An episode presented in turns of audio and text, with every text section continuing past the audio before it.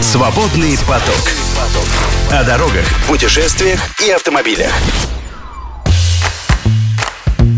Здравствуйте, это подкаст «Свободный поток» и ведущие «Радио Автодор» Игорь Маржаретта и Антон Чуйкин. В наших подкастах мы рассказываем вам про новые автомобили, говорим об истории автомобильного мира, говорим о путешествиях, но сегодня все-таки автомобиль, потому что тест-драйвы – это то, что мы больше всего любим. Надеемся, и вы тоже. И если так, не забывайте ставить лайки, подписываться. Наши подкасты доступны к просмотру и к прослушиванию на всех онлайн-подкаст-платформах страны.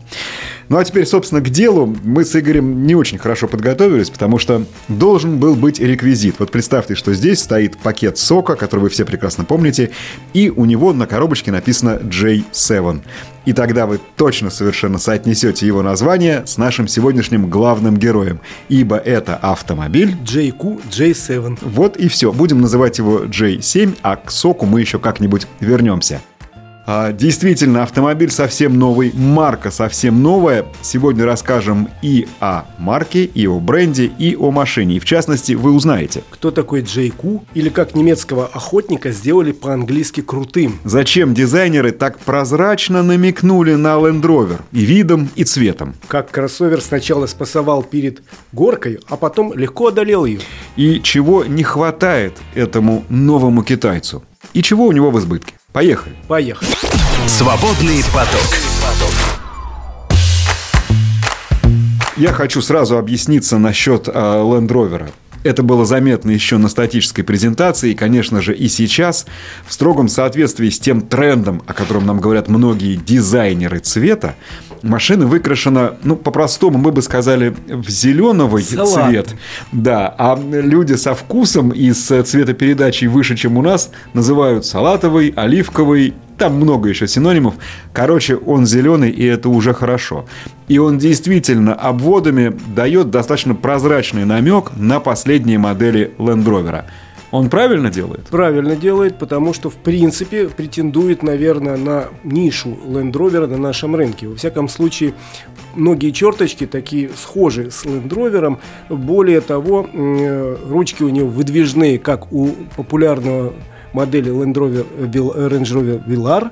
Но а, а еще что объединяет, это то, что Э, платформу, говорят, дорабатывали специалисты компании Land Rover, которые перешли на работу в Черри. То есть это такой немножечко наш фрил или фриландер. Да. Мы, конечно, не говорим про модели верхнего э, диапазона этой компании британской, но что касается фрилендера и вокруг, в общем-то, намеки здесь вполне себе понятны. Понятно. Ну а что касается названия, то оно новое совершенно. Да. Россия первый зарубежный рынок, куда пришла эта новая марка. Она относится к группе компаний Cherry, и тут никто не скрывает, но претендует на некую нишу, которая, как кажется маркетологам Cherry, свободна. Это ниша, скажем так, автомобилей для путешествий. Она э, будет, э, марка это продаваться вместе или рядом с автомобилями марки Амода. И если Амода это такой, э, скажем так, бренд близкий молодежи, то Джейку несколько чуть старше в модельном ряду. То есть это для нас с тобой? Это для нас с тобой, для людей, которые любят еще и путешествовать.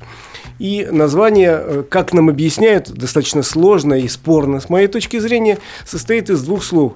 Джаггер, это якобы по-немецки э, охотник, хотя он скорее ягер. Вообще, и, и слово егерь, которое используется у нас, да, и немецкий ягер, и тот самый ягермейстер, который мы все знаем. Да, это, в общем, относится к охотнику.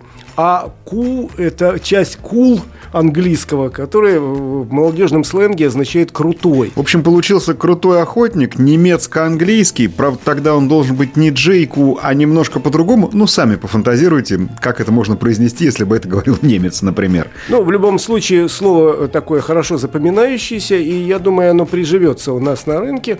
Э, можно его даже не расшифровывать, не переводить. Будем считать, что это компьютер просто придумал такое слово. Э, главное, что автомобиль смотрится очень солидно, и при, при том, что он относится к категории компактных кроссоверов, и конкуренты его там Хавел, Дарга, допустим, Чанган CS55, да тот же самый э, Cherry Tiggo 7 Pro, на платформе которого, собственно, и сделан. Знаешь, что ты сейчас сделал? Ты попытался объяснить непонятное через неизвестное. Я как человек, который тяжело привыкает к новым маркам, сейчас все-таки попрошу тебя назвать, чтобы я понял, чей он одноклассник. Давай, как будто мы еще не выучили всех китайцев. Хорошо. Э, самый популярный одноклассник Kia Sportage. А, и Volkswagen Tiguan в таком Да, случае. совершенно О, верно. Вот тут Вот. нам стало понятно. Да. 4,5 метра длина, но автомобиль выглядит несколько крупнее своих реальных размеров. Вот сразу ты его видишь и понимаешь, что это большой автомобиль. То есть слово «солидный» вы сегодня от нас услышите не один раз. Он действительно солидный, такие рубленые формы, такой квадратно-гнездовой автомобиль. Еще раз говорю, отсыл есть к некоторым моделям Land Rover, и э, впечатление у него э, сразу такое солидное. Вот эта решетка радиатора вертикальная, вот эти узкие фары спереди и сзади, э, и двери массивные. В общем, такое ощущение, что перед тобой серьезный внедорожник, который смело э, можно оседлать и отправляться в горы. Это как раз тот случай, когда, знаете, эту фразу «машина внутри больше, чем снаружи», а здесь она э, на представление явно крупнее, чем когда ты потом с некоторым удивлением видишь действительно технические характеристики. То есть по виду тебе кажется, что здесь не 4,5 метра, что ты его обходить будешь вдвое дольше, чем автомобиль такой длины. Нет, на самом деле он, в общем-то, относительно компактный. Ну, действительно, тот самый Спортаж, его близкий а, в данном случае одноклассник. Ну и если говорить о том, что внутри, Да. что внутри, то он тоже выглядит очень хорошо.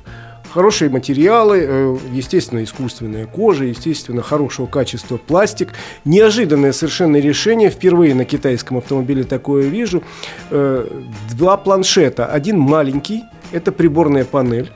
Он совсем небольшой, туда выведены основные какие-то показатели. Некоторые мои коллеги сказали, что мелковаты цифры, очки надо носить. Но я э, сказал бы, что вполне нормально. Однако представители компании, надо сказать, что представители китайских компаний моментально откликаются на критику, сказали, мы работаем в этом направлении, цифры будут крупнее. В любом случае они дублируются, потому что в автомобиле есть проекция на э, лобовое стекло, Одна из принадлежностей дорогих комплектаций, кстати, совершенно несколько. верно.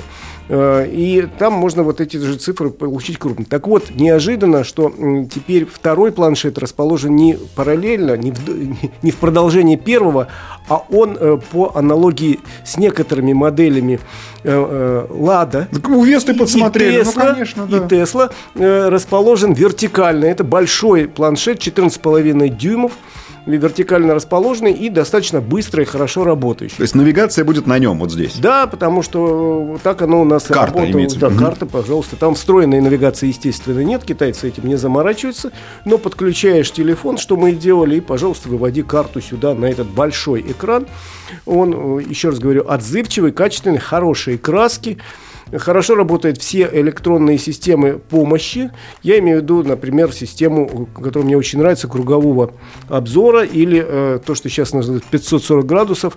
Можно посмотреть, что у тебя э, под капотом у автомобиля. То есть вот так 360, а еще немножко вот так. Да-да-да, можно 540, посмотреть, да. что у тебя под днищем, и на всякий случай все-таки формально автомобиль предназначен для штурма каких-то э, сложных участков рельефа, и ты должен понимать, есть у тебя там огромный валун между передними колесами и- или нет. Скажи, а он тоже по умолчанию, когда ты включаешь поворотник, начинает вот показывать картинку с внешних камер, закрывая при этом от тебя указания навигационной Да, к системы? сожалению, это так. Но, во-первых, к этому можно привыкнуть, потому что э, стрелка навигационной системы выводится еще с помощью проекции на лобовое стекло. Ну, потом это где-то меняется все. Э, Но это быстро меняется, хотя, еще раз говорю, это непривычно. И, может быть, э, опять же, мы обратились в китайскую компанию, как-нибудь все-таки оставлять часть картинки м, навигационной. Потому что я вот вижу, что у меня справа-слева с помощью системы кругового обзора. Они А понимают, куда ехать не знаешь? Первый левый поворот Да. или во второй левый поворот не сворачивать. Тут есть некая э, почва для доработки, так же, как и есть э, необходимость доработать все-таки русификацию, поскольку машины у нас были из первой партии, и на этих автомобилях много там смешных вещей, связанных с тем, что вот Переводизмы такие. да? переводили явно не носители русского языка. а В лучшем случае это был некий Google переводчик такой или китайский переводчик, который все-таки не жил в русской среде. Это опять же обратились к, э, к представителям компании, они пообещали, что в ближайшее будущее смешные какие-то переводизмы, так ты это назвал, будут переводи- переведены на русский язык правильно. То есть, в принципе, могу сказать, что а, по салону все хорошо, э, дорого-богато. На заднем сидении э, помещаются два человека легко, и между ними э, большой такой подлокотник. Три человека уже тесновато немножко, но можно ехать. Места для ног на заднем сиденье достаточно. Переднее сиденье с э, всеми функциями регулировки. И даже в высших комплектациях есть не только обогрев всего, обогрев вообще изначально есть всего, но в высших комплектациях есть и вентиляция, и массаж. То есть тут все есть. У меня есть замечание по багажнику. Он не такой большой, как казалось бы, такой большой автомобиль. Багажник относительно Там небольшой. 400 с чем-то литров. Да, с небольшим. Но, в принципе, э, вещи, вот мы ехали вчетвером, э, помещались, вещей было много. С трудом пришлось вот эту шторку снять. Но, в принципе, для троих вещей, э, для троих человек вещи поместятся нормально. И тут как ты про очки-то говорил, багажа меньше с собой таскать надо. Действительно, нечего да. таскать свое барахло. Но автомобиль же для путешествий, тут хотелось бы немножко побольше места. Но вот что есть, то есть. Зато у автомобиля достаточно высокий клиренс, 196 миллиметров, между прочим. И 186 полноприводной версии. Там да, они отличаются да, на 10 миллиметров. Да. 186 полноприводный, 196 переднеприводный. Что приятно, к нам поступают автомобили в двух э, вариантах сразу, и передний, и полный привод. Хотя двигатель и коробка пока на сегодняшний день одна. И Мой... вот тут самое время, если можно, я для себя попробую разобраться, а ты мне скажешь, так это или не так. Вот мне всегда было достаточно сложно определить. Вот та же самая платформа, близкий очень автомобиль под названием Cherry Tiggo 7 Pro Max. И цена-то близкая. Чем же они должны отличаться? Вот здесь, с точки зрения техники, вы разницу поймете тут же. Все же максимальный мотор у семерки – это 150 сил, а здесь примерно с того же объема сняли 186, насколько я помню. Да, совершенно верно. 1,6 Вопрос двигатель... о солидности той самой, да? 1,6, 186 лошадиных сил, 275 ньютон, ньютон-метров крутящий момент. Тут все покруче, что называется. И это кул. И, и, да, точно, вот это кул и есть. И это в любом случае и с передним, и с полным приводом будет мотор и коробка, коробка, а это в данном случае робот с двумя сцеплениями, будут одними и теми же. Да, абсолютно точно. И этот автомобиль поэтому позиционируется несколько выше, чем автомобиль Черри или автомобиль Амода, даже при том, что Амоды... Ну, Амода все-таки помельче, это да. классом ниже. Давай да. так, это четверка относительно Тига. Э, безусловно. То есть вот, вот такая, э, такое позиционирование этого автомобиля солидный э, и снаружи, и внутри, и солидный по своим техническим характеристикам тоже. Ну, Антон всегда предъявляет претензию, что все-таки у автомобиля должен быть побольше выбор двигателей. Ну, если уж мы говорим о солидности, конечно. Вот. Но нам в ближайшем будущем предстоит еще несколько угу. моделей бренда JQ. Во всяком случае, модели будут классом выше, и там, может быть, и с двигателем будут поразнообразнее. Тем более, что, конечно же, как сейчас по нынешней моде положено, обещают и гибриды, и возможные э, другие варианты. Посмотрим, поживем. Пока Но мы теперь есть... ждем подтверждения все же солидности не только в цифрах, но и в твоих ощущениях. Абсолютно точно. Ну, а дальше хватит, что... Вот давай, давай, да. подробно. Поехали. Поехали. Значит, э, могу сказать сразу, сел, на кнопку нажал, сыто заурчал автомобиль, и я поехал. И дальше уже э, мои ходовые ощущения, они очень, э, скажем так, разнообразны. Я сразу скажу, что у нас были автомобили из первой партии, и некие огрехи, которые мы озвучили представителям китайской компании, относятся исключительно к настройкам э, программного обеспечения. Тем не менее, огрехи здесь Они были. Здесь были, к сожалению. Значит, если говорить про город э, дробь трассу, то тут практически э, замечаний не слишком много, потому что автомобиль хорошо тянет в любой ситуации, едет быстро, и расход топлива у него очень э, неплохой. Средний расход топлива порядка 8 с небольшим литров. Для внешне тяжелого большого автомобиля с полным приводом это неплохо. Да, Причем вполне. По трассе это там меньше 7 литров. Получается. Нормально, скажем так. Нормально. Это такой стандарт, современный, хороший стандарт. Есть претензии небольшие, но есть к рулевому управлению. Все-таки я бы э, поработал, ну не я бы, а инженеры должны больше поработать с рулем у него недостаточная, скажем так, обратная связь. Недостаточная, потому что хочется, чтобы руль более был жестким, более тяжелым, э, особенно на высоких скоростях. Я бы даже сказал, скорее чувствительным. Знаете, как говорят, руль пустоват. Ты по нему не очень понимаешь, что происходит с колесами. Угу. Нет, ты понимаешь, что если ты съехал с асфальта на грунтовку, то эта дробь вся к тебе придет Как раз, может быть, вот здесь стоило бы ее задемпфировать. Но угол поворота колес, он должен более четко приходить да. на... Да, должен чувствоваться. Потому что здесь вот эта легкость, когда там мизинчиком можно выкрутить баранку, это не всегда не хорошо. Не всегда хорошо, тем более для автомобиля, который претендует на э, внедорожность. Да. Это надо доработать, но это, еще раз говорю, доработки, связанные с, с электроникой. Это не механика, это да, не это, механика. Это, это именно делается настройками. Это настройками, но вот мы в прошлой жизни привыкли там, к автомобилям престижных там, немецких, японских марок, где инженеры работают с каждым автомобилем годами. Китайцы иногда в этом смысле э, спешат, спешат вывести новые модели на рынок, и говорят, мы не можем себе позволить год доводить эту модель. Мы потом ее будем доводить. Это не очень хорошо, потому что все-таки, ну, мало кто на этом дорогом автомобиле, конечно, попрет там, я не знаю, с высочайшей скоростью. Мало кто будет на высокой скорости ехать по грунтовке, побережет все-таки машину. Но все-таки хотелось бы от нее э, какой-то изысканности в повадках. Солидности и здесь. Не только в том, как она выглядит, и в том, как она пахнет, как она вот на ощупь, но и в том, как она едет. А едет она очень хорошо. И это, касается э, любого типа покрытия. У него, кстати, очень хорошая, я э, не говорю тебе, э, шумоизоляция. Что касается и трассы, и бездорожья, она едет хорошо. Э, причем э, главное держать себя в руках, потому что такое ощущение, что можно ехать и быстрее, несмотря на то, что э, дорога под колесами плохая.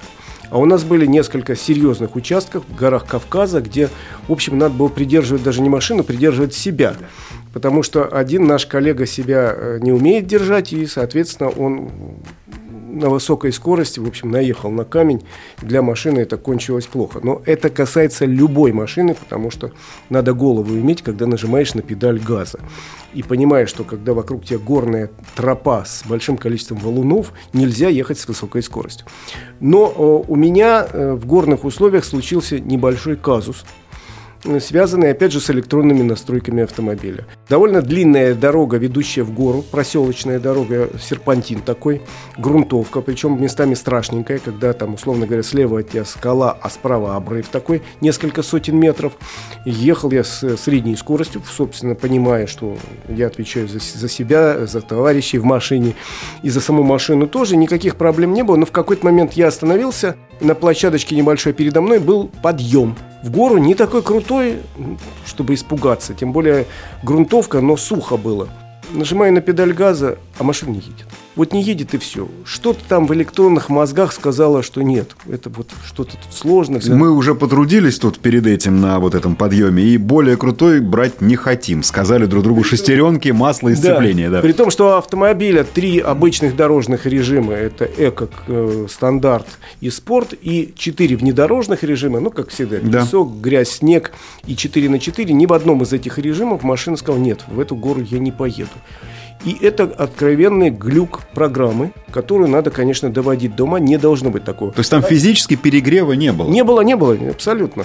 То есть машина трудилась, все исправно. Я нигде ее не напрягал сверх ее возможностей. Я не там устраивал какой-то пробуксовки. Э, решилась проблема достаточно легко. Собственно, можно было просто постоять немножко. Может, она одумалась бы. Но мне э, неохота было ждать. Я просто задним ходом сдал чуть-чуть назад. На более ровный на участок. На более ровный участок. И машина легко пошла вверх. Пошла, пошла, пошла, и на тот бугорок, на который перед этим отказывалась ехать, заехала совершенно спокойно, и, в общем, стало понятно, что просто не надо останавливаться перед подъемами, надо ехать все время, что называется, накатом, и она хорошо едет. Но ты знаешь, надо, это все хорошо успокаивать, но вот возвращаясь к тому любимому слову, которое часто мы сегодня употребляем, для солидного автомобиля такое поведение не солидно. Да, абсолютно точно, при том, что явно эта горушка была совершенно легко преодолима, и наши китайские товарищи сильно по этому поводу напряглись и сказали, что в первой же партии, которая пойдет в продажу, это мы исправим на уровне программного обеспечения. Это все, э, что называется, допиливается, модное слово такое. И это все мы уберем. Очень надеюсь на то, потому что вот ну как-то не солидно. Действительно, вот Антон подобрал хорошее слово. Солидный автомобиль с прекрасными э, какими-то потенциальными возможностями вдруг в какой-то момент говорит, а, пожалуй, я сюда не поеду. И это неправильно, потому что я должен э, командовать автомобилем, а не он. Мною, э, и, соответственно, если я уж выезжаю на, на какое-то бездорожье, я понимаю, что это не трактор. Я понимаю, что это не реальный рамный там, внедорожник, жестко подключаемым какими-то вещами. Нет. Это, конечно же, кроссовер в первую очередь, но все-таки вот таких вещей быть не должно. Я надеюсь, к моменту продаж, широких продаж, а планируется, э, что эти автомобили будут продаваться по всей России. Э, дилеры будут, э, что называется, от Калининграда до Сахалина, что к этому моменту автомобиль полностью с точки зрения программное обеспечение доведут до совершенства, и таких претензий не будет. Но тут я не мог это пропустить, потому что это действительно мне показалось очень обидным. Мне правда было очень обидно за этот красивый автомобиль, который вот тут немножко спасовал. Ну, вот тут, может быть, как раз время вспомнить политику китайских компаний. Нам некогда ждать, нам нужно выходить на рынок. Может быть, все-таки в каких-то условиях имеет смысл потратить год на доводку. Ну, хотя бы несколько Может быть, месяцев. говорю я, да. Хотя бы несколько месяцев. Во всяком случае, вот эту проблему заметил не один я, а практически все мои коллеги. Мы ведь автомобильные журналисты, э, не, в этом большинстве своем не экстремальщики, но пытаемся испытать автомобиль во многих условиях, где он будет эксплуатироваться. А здесь маркетологи заявляют, что это бренд для тех, кто любит путешествовать, в том числе и... Э, не только по асфальту. Не только по асфальту. Он хорошо идет по грунтовой дороге. Ничего ничего не могу сказать. Даже иногда хочется ехать побыстрее, ну, просто осторожнее надо действовать. Но вот какие-то вот такие небольшие, извините за сленг, косяки есть. Надеюсь, что их э, не будет в ближайшее время. И человек, который пойдет в салон JQ и увидит этот красивый автомобиль, он не разочаруется. Давай в конце уже нам время потихонечку закругляться, скажем, а что еще он увидит в салоне? Я имею в виду ценник. Ценник он увидит, конечно, серьезный, хотя, в общем, это та э, ниша, где сейчас наиболее интересно идет борьба между многими китайскими брендами.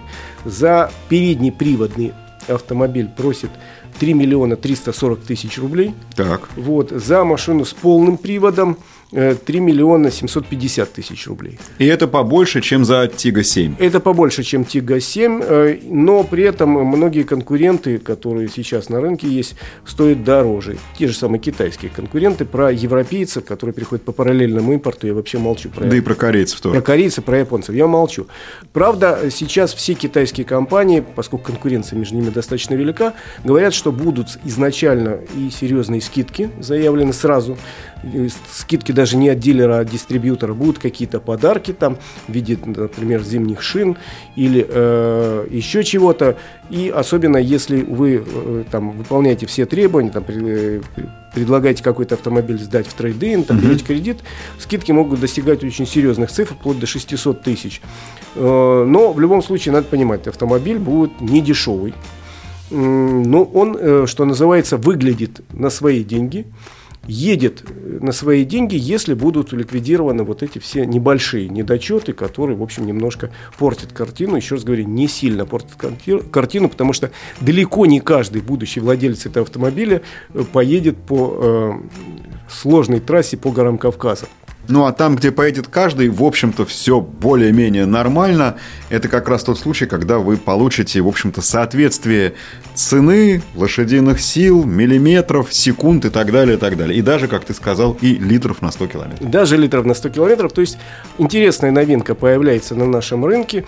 Э, она может быть не только в салатовом цвете. Вот у меня как Кстати, раз да. именно такой был автомобиль. Были красивые черные. Бывает автомобиль, э, где цвет кузова отличается от цвета крыши. Да, я забыл сказать, естественно, большая панорамная крыша, как положено. Ну, слава богу, а то мы, а то мы Такого класса. Да. Нет, это все есть так же, как есть огромное количество систем безопасности, список их просто бесконечен, и они, в общем, по, по большому счету все работают. Посмотрим, как он себя покажет уже на рынке, уже конкретно в э, конкурентном сражении с э, ближайшими одноклассниками, и в том числе с теми, чье присутствие на рынке сокращается, но я почти уверен, что если ты э, у менеджера китайской компании спросишь, с кем бы вы хотели конкурировать, он тебе в первую очередь применительно именно к этому автомобилю назовет действительно европейцев и японцев. Давайте, друзья мои, вперед в этот класс, э, он готов, он встречает новичков, соответствуйте ему, и тогда вам будут соответствовать, собственно говоря, и успехи на рынке. На этом мы с удовольствием говорим «Добро пожаловать JQ J7», мысленно представили себе еще раз сок и сказали «Это не про него». А это был подкаст «Свободный поток» и ведущий радио «Автодор». Игорь Маржаретта и Антон Чуйкин. Счастливо, не забывайте подписку и вот это тоже. До свидания. Свободный поток. Слушайте наши подкасты на Яндекс Музыке, Apple Podcast, Castbox, Spotify и на других платформах.